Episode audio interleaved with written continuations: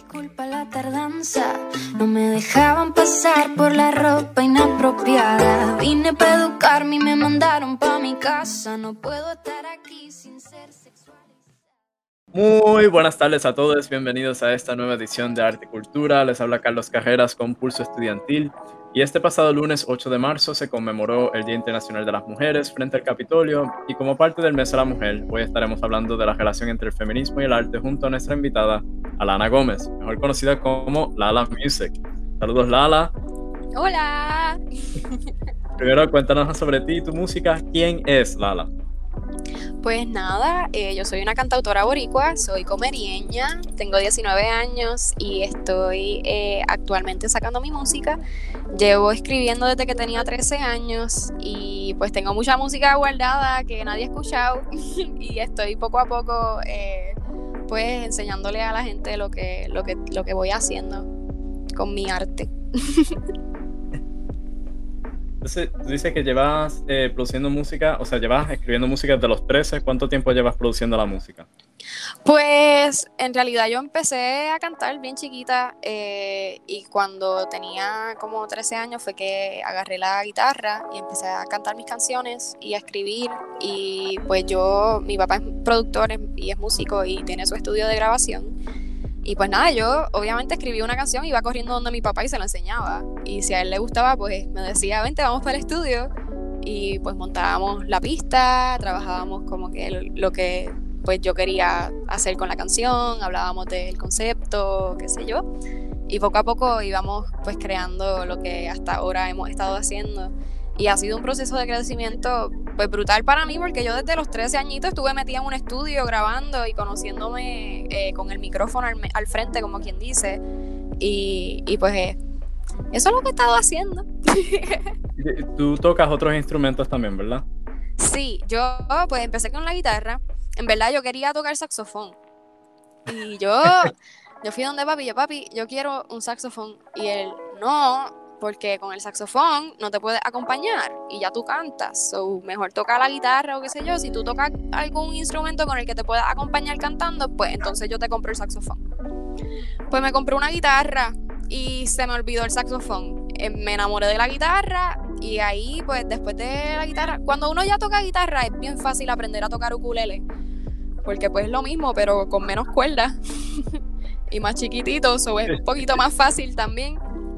Eh, so, empecé a tocar ukulele y después del ukulele me dio con agarrar el piano, pero no me pudo, no, todavía siento que no soy pianista, que todavía no, no soy, mi, mi potencial en el piano todavía no, no se ha desarrollado. Pero estás afinando. Lo estoy afinando todavía, voy de camino. Vas bien, vas bien.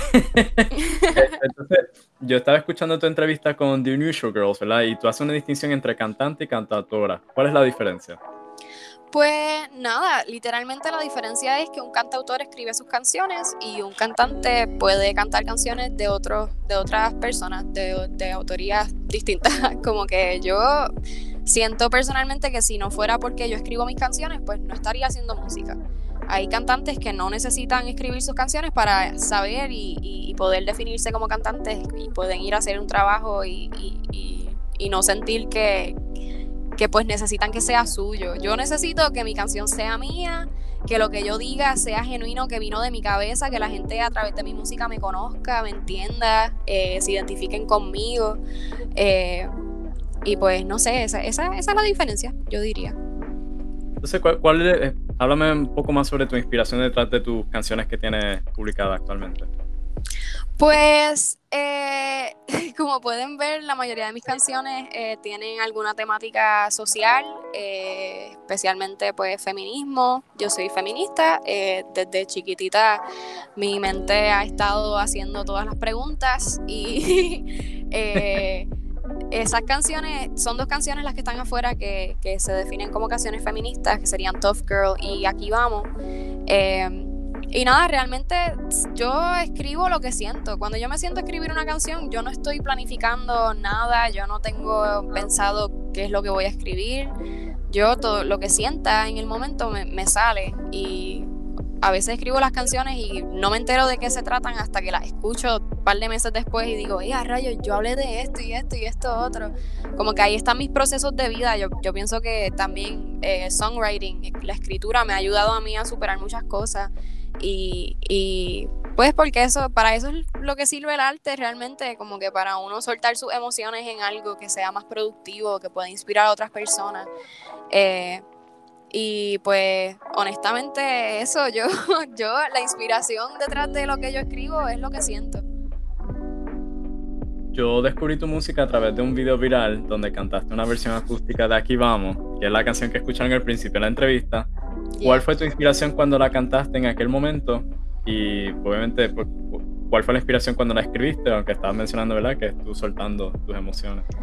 Pues eh, este video yo lo hice un día que yo, yo sabía que yo quería hacer some sort of content porque pues I just felt like it, como que era un día de esos que me levanté y cogí la guitarra y empecé a buscar en mi computadora pues, qué, voy a hacer hoy, qué, qué video voy a grabar y no sabía qué quería hacer. No tenía maquillaje, mi gata picó una cuerda de mi ukulele, yo tenía más que tres cuerdas en el ukulele. Pero ese día yo había visto tantos y tantos y tantos posts sobre eh, la desaparición de Rosimar, que eso fue, eso fue esa semana. Y para mí, yo no podía dejar de pensar en pues la violencia de género y, y, de lo que todo lo, todas las mujeres están pasando ahora mismo por, por una situación, ¿verdad? Bien difícil, donde no sentimos seguridad en lo absoluto. Como que yo me, pongo a evaluar solamente la manera en la que actuamos como si estuviéramos huyéndole a la violencia constantemente y no podemos simplemente vivir en un mundo tranquilo y, donde nos sentamos seguras de, caminar y ponerme lo que me dé la gana y sentirme libre conmigo misma y, no tener miedo. Y por esa impotencia pues terminé grabando el videito cantando una de mis canciones que estaba en ese momento inédita y no se había trabajado en el estudio.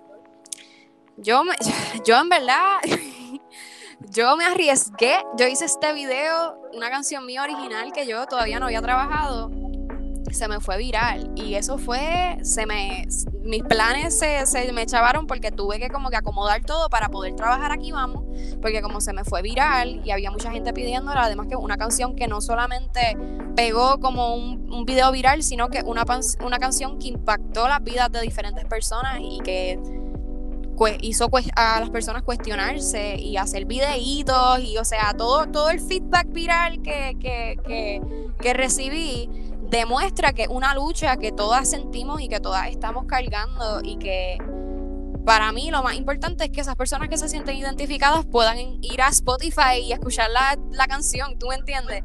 Y en ese momento pues el video se me fue viral y yo tuve que, cancelar mis planes y, enfocarme en aquí vamos. Y pues la sacamos, hicimos el video en menos nada, en como una semana literalmente. Y, y ha sido pues ahora mismo la canción que más sensación ha causado, I Feel. Entonces, como, como muchos saben, eh, como muchos saben, el machismo sigue siendo un problema bien grave en la industria de entretenimiento, al igual que muchos otros espacios altamente masculinizados, y pueden llegar a ser un mundo bien tóxico para mujeres artistas en varias maneras. ¿Has tenido que enfrentar eh, este tipo de experiencia en tu carrera musical o has tenido que lidiar con fans tóxicos? Pues yo siento que uno siempre tiene que lidiar con comentarios y con, tú sabes, como que lo que la gente tenga que decir, la opinión de las personas que tal vez no entienden el problema o, no se identifican, so automáticamente se sienten ofendidos.